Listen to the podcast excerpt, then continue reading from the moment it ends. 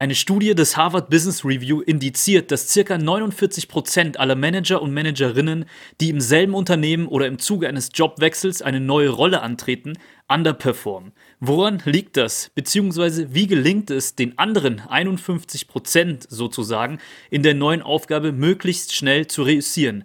Dieser Frage gehen wir in der heutigen Podcast-Episode auf den Grund. Herzlich willkommen beim CEO Career Code, dem Karriere-Podcast mit Inspiration und Insiderwissen für Top-Manager und jene, die es werden wollen. Präsentiert von Ihrem Headhunter Dominik Roth. In den letzten Episoden haben wir aus Unternehmenssicht beleuchtet, wie viel es einen Arbeitgeber kosten kann, wenn eine Führungskraft nicht performt und dass sich 50% aller Managementbesetzungen empirisch innerhalb von 18 Monaten als eine Fehlbesetzung herausstellen. Einen primären Grund für diese schlechte Quote haben wir aus Unternehmenssicht auch schon herausgearbeitet. Manager kommen nämlich aufgrund des Track Records in neue Funktionen, scheitern dann aber aufgrund der Nichtpassung der Persönlichkeit. Hören Sie gerne in die letzten beiden Episoden rein, wenn Sie die noch nicht kennen. Heute ändern wir die Perspektive weg von der Unternehmenssicht hin zu dem Individuum. Wenn Sie Karriere machen wollen, geht das selbstverständlich mit Promotions, also Beförderungen und Jobwechsel einher. Wie soll es sonst funktionieren? Man steigt intern auf oder wechselt den Job, um voranzukommen. Das heißt, es ist essentiell, dass wir uns mit diesem Thema auseinandersetzen.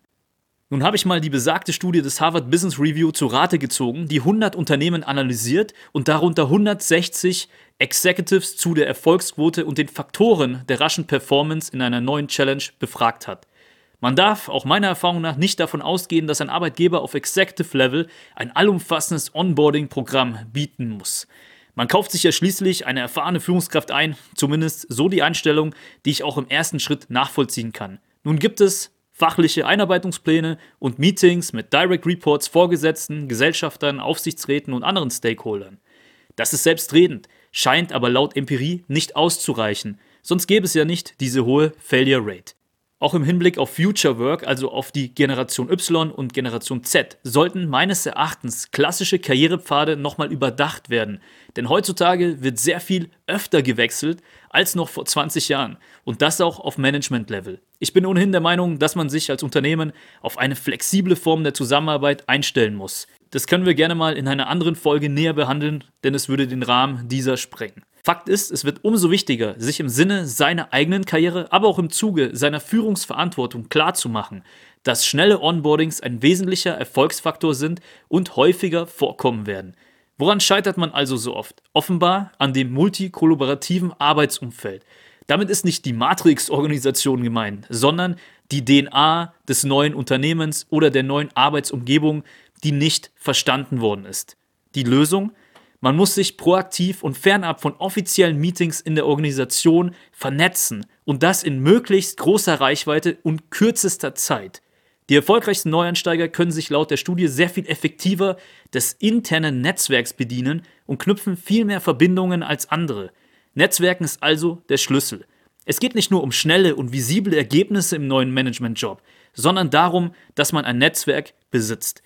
Beides muss ja auch nicht in Konflikt zueinander stehen. Im Gegenteil, diejenigen, die es am besten praktizieren, nutzen das Netzwerk auch, um einen gewissen Leverage auf seitens der Ergebnisse zu erzeugen. Also Netzwerk nicht nur als Zweck, um ein Verständnis der DNA zu generieren, sondern eben auch um gemeinsame Ziele zu erreichen. Ich habe es auch schon in der Episode 62 angesprochen, in der es um fünf Hacks geht, um ins Top-Management aufzusteigen. Der Track Record ist eine Grundvoraussetzung, aber nicht der Grund, warum jemand im Top-Management erfolgreich wird. Das ist ohnehin ein Standard. Jeder hat auf diesem Level Erfolge vorzuweisen. Es geht vielmehr darum zu zeigen, wie man auch andere Leute erfolgreich macht. Ein CFO kann dem CEO den Rücken stärken, indem er sich um Themen kümmert, die nicht dessen Stärke, sondern den eigenen Fähigkeiten entsprechen. Wie können andere von mir profitieren und wie kann ich auch die Stärken der anderen in meinem Sinne einbinden? Das ist nicht politisch, sondern ein klassisches Win-Win-Denken und auch im Sinne des Unternehmens. Also im Detail bedeutet das, man erstellt in den ersten Wochen ein informelles Org-Chart.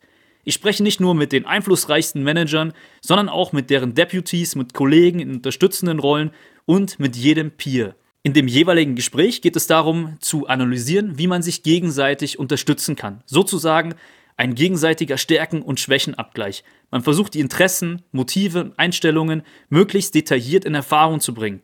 Dafür reichen meines Erachtens nicht immer 30 Minuten Microsoft Teams Meetings, zumindest wird es da schon recht schwer. Jedes Gespräch muss mit einem Verbleib und mit der Frage einer Weiterempfehlung enden. Wen soll ich deines Erachtens als nächstes kennenlernen? Das muss parallel zu der operativen Arbeit stattfinden.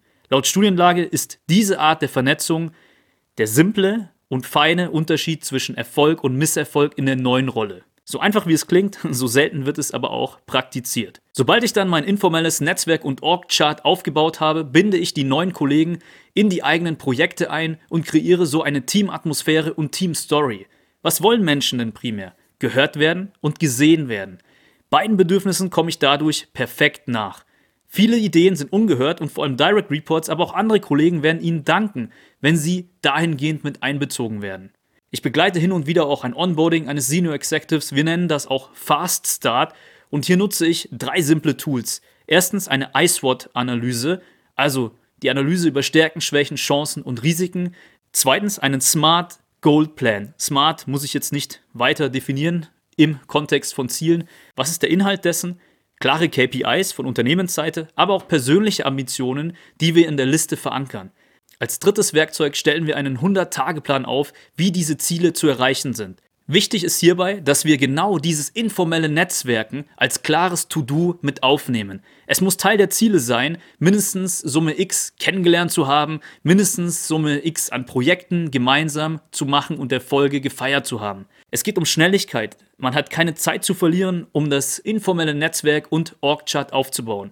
Im 100-Tage-Plan sollten daher zu Anfang vor allem Meetings stehen. Vielleicht denken Sie an die Tipps beim nächsten Mal in der neuen Rolle. Es ist simpel, wenn man das richtige Bewusstsein hat und wenn man ehrlich gesagt auch Tools nutzt. In der vorliegenden Studie gibt es auch eine Arbeitgeberempfehlung und diese sollten darauf fokussieren, die interne Netzwerkbildung zu supporten und zu organisieren.